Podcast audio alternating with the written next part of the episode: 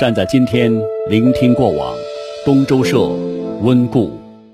东周社温故由成都文旅集团特约播出。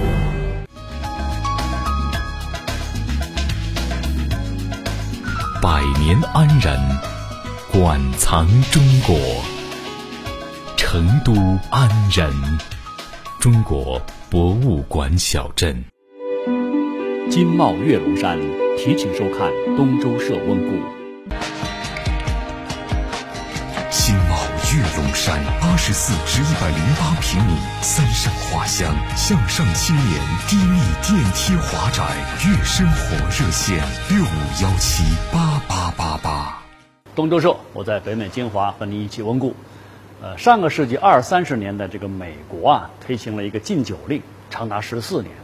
啊，所以很多美国电影，你像《美国往事》啊、《教父》啊这些，呃，只要是涉及到跟黑帮题材有关的，它都会涉及到那段特殊的历史时期。禁酒令最大的后果是什么呢？促成了黑帮的茁壮成长。你像这个《教父》当中的那个老教父啊，原型就是叫卢西亚诺，还有芝加哥王阿尔卡彭，这些都是在那个时段发的家。《教父》里面有一段情节，我的印象非常深的，就是那个克里安干掉的那个意大利大佬，在临死之前呢，怀里还揣着一瓶葡萄酒不放。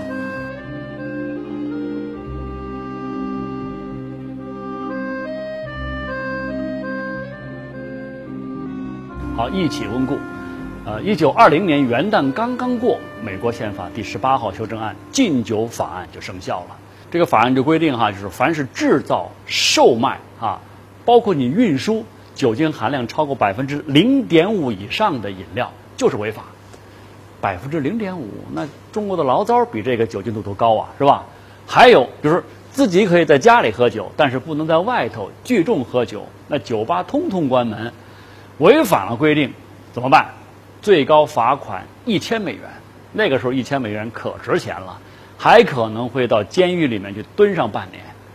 不过呢，这跟中国最早的那个禁酒令相比，那还是弱爆了。中国历史上第一个禁酒令的成文法，那酒告是周公和成王他们颁布的，就规定说，随便聚众饮酒，一旦被抓，处以极刑。嗨，这是要杀头的。那你说，美国它不是一向标榜它自由民主吗？它很讲人权吗？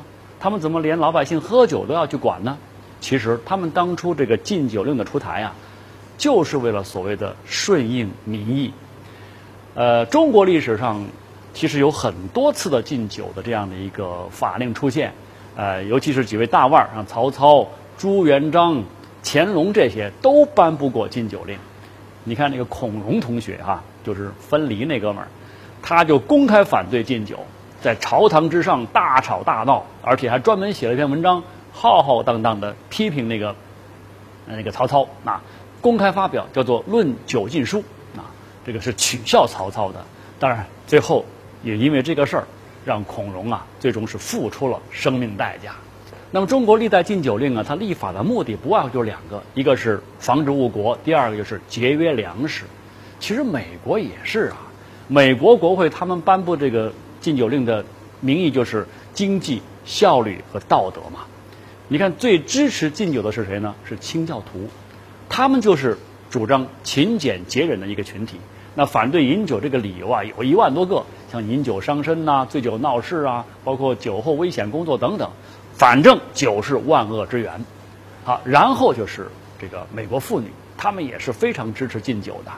在上个世纪初的时候，美国多数妇女都是因为要照顾孩子哈、料理家务的，所以有时候还要面对丈夫啊回家酗酒之后那种各种家暴。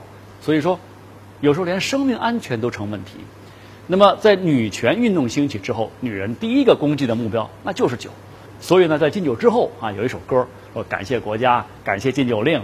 我发现我的老婆比以前漂亮了，因为我以前都没正眼看过她。你说这个禁酒啊，对家庭妇女多有用啊？你看啊，那会儿美国搞禁酒，简直就是大势所趋，众望所归啊。这个男人没法酗酒了。啊，不仅没法乱来了，而且省下的钱还可以改善家庭生活，给老婆孩子买更多的东西，买衣服什么的，这就是和谐社会啊！但是事与愿违哦，哈，美国为这一次禁酒令可以说是付出了非常大的代价，到现在都还没有完全恢复。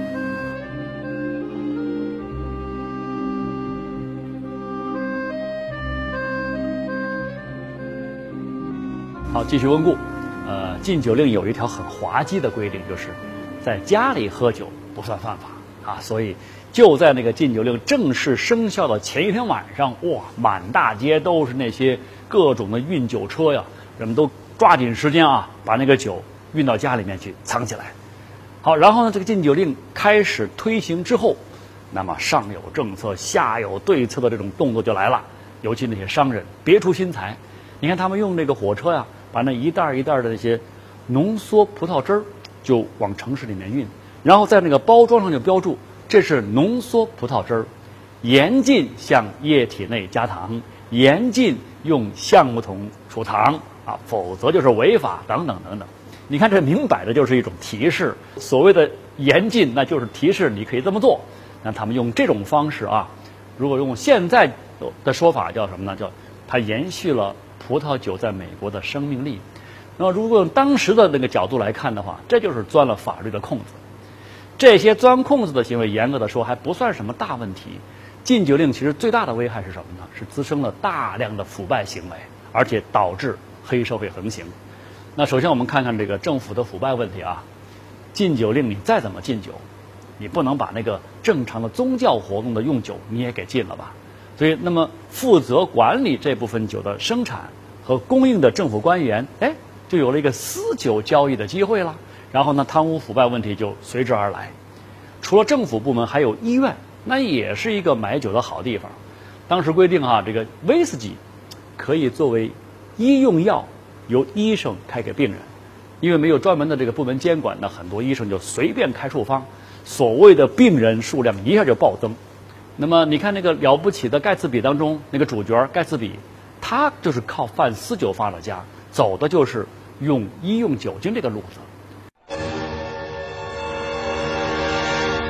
I'm get。再说这个黑社会的问题哈，那禁酒令实施之后啊，那最开心的就是那些贩黑酒的人了。道理很简单，没有禁酒的时候，那黑帮你和正规的酒商竞争，你肯定是竞争不赢的。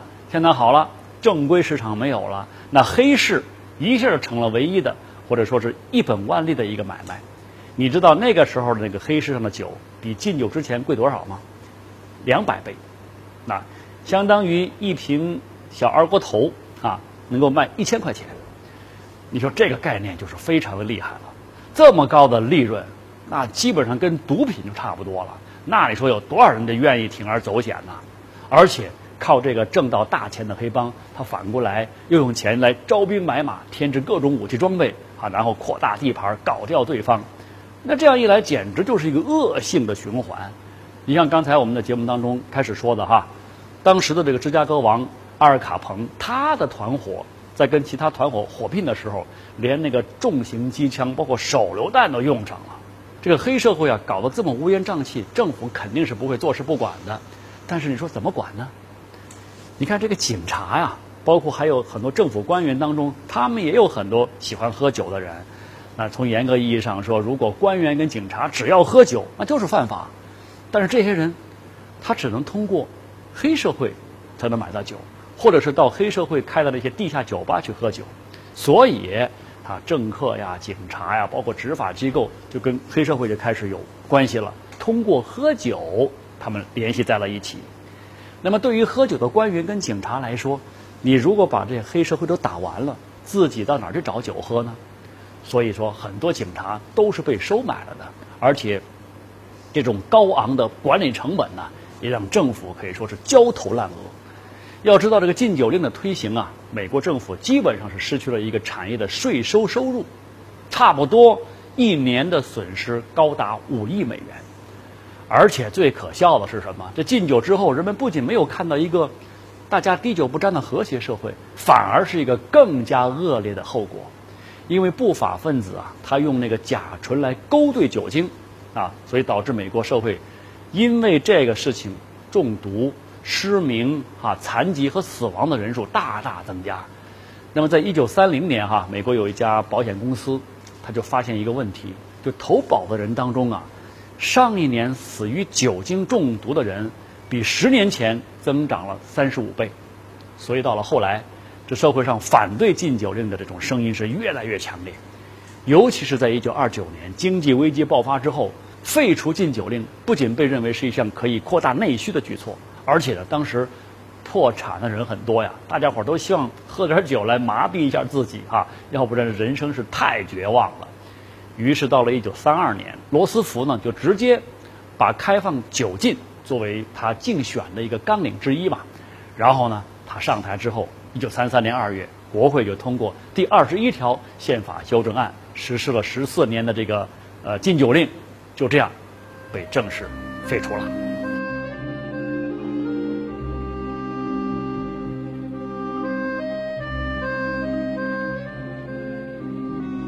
所以说，这个美国这个禁酒令啊，它其实呢是多数人对少数人的暴政。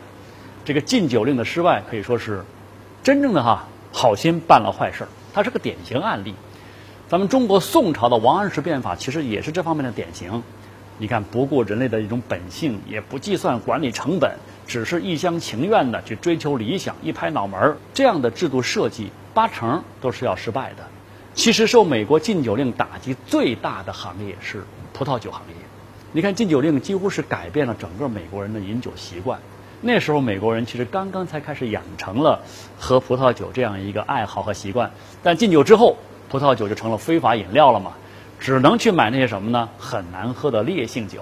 哎，虽然说禁酒令在一九三三年被废除了，但是葡萄酒啊，它不像啤酒，也不像白酒或者是威士忌哈，这些酒可以立马恢复到原有的一种生产水平。但是葡萄酒不行啊，土壤的优化、哈葡萄的培育和成长，还有包括酒的酿造，这是要花很多时间的，要花功夫，这个过程很漫长的。所以，直到上个世纪五十年代，美国的葡萄酒产业才是慢慢的重新走上正常。那么到了七十年代，啊，你像这种哈，就是美国纳帕它生产的那种葡萄酒，才敢去跟法国葡萄酒较劲。所以在前几期节目不是讲了吗？就在葡萄酒一个评比当中，它击败了法国葡萄酒，哎，算是为美国葡萄酒啊赢得了声誉。不过有一点，我觉得可能是禁酒令带来的好处是什么呢？就是美国葡萄酒一直没有机会太张狂，所以它价格不会特别贵，而我们就可以享受到这样一种性价比比较好的美国葡萄酒。那你说说到这儿，我们是不是还要感谢美国这个禁酒令呢？哈，好，这里是东周社，我在北美金华为你温故。看了节目想吐槽怎么办？拿起你的手机。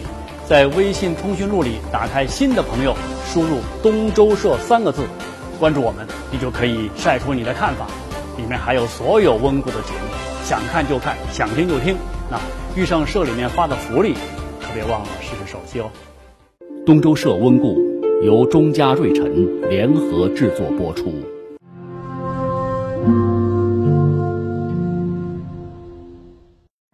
站在今天，聆听过往。这里是东周社，周东每天在这里和您一起温故。